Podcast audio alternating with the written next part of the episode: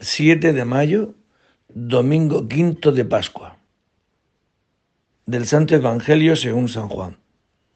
En aquel tiempo dijo Jesús a sus discípulos, No se turbe vuestro corazón, creed en Dios y creed también en mí. En la casa de mi Padre hay muchas moradas, si no, os lo habría dicho, porque me voy a prepararos un lugar. Cuando vaya y os prepare un lugar, volveré y os llevaré conmigo, para que donde estoy yo, estéis también vosotros. Y a donde yo voy, ya sabéis el camino. Tomás le dice, Señor, no sabemos a dónde vas. ¿Cómo podemos saber el camino? Jesús le responde, Yo soy el camino y la verdad y la vida. Nadie va al Padre sino por mí. Si me conocierais a mí, conoceríais también a mi Padre. Ahora ya lo conocéis y lo habéis visto. Felipe le dice, Señor, muéstranos al Padre y nos basta. Jesús le replica, ¿hace tanto que estoy con vosotros y no me conoces, Felipe? Quien me ha visto a mí ha visto al Padre. ¿Cómo dices tú, muéstranos al Padre? ¿No crees que yo estoy en el Padre y el Padre en mí? Lo que os digo no lo hablo por cuenta propia.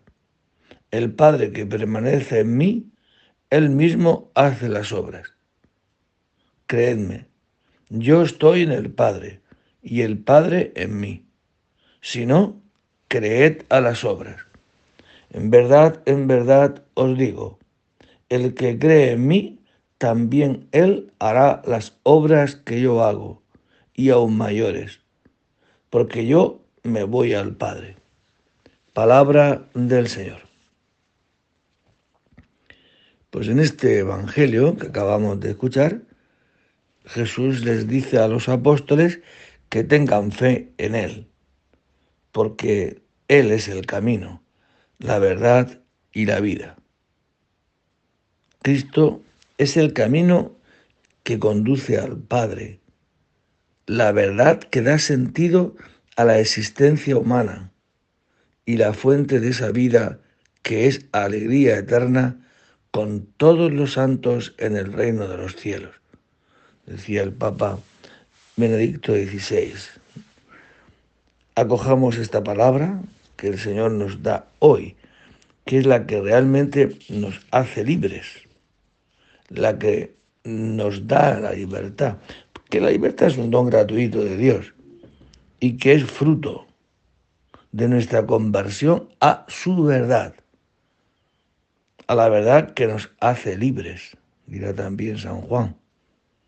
Y esta libertad es la que lleva consigo un modo nuevo y liberador de ver la realidad. Esta libertad nos hace pues ver las cosas como Dios las ha diseñado. Y cuando nos identificamos así con esta verdad que es Cristo, se nos abren los ojos, ¿no? Podemos ver la realidad de la vida con nuevos horizontes.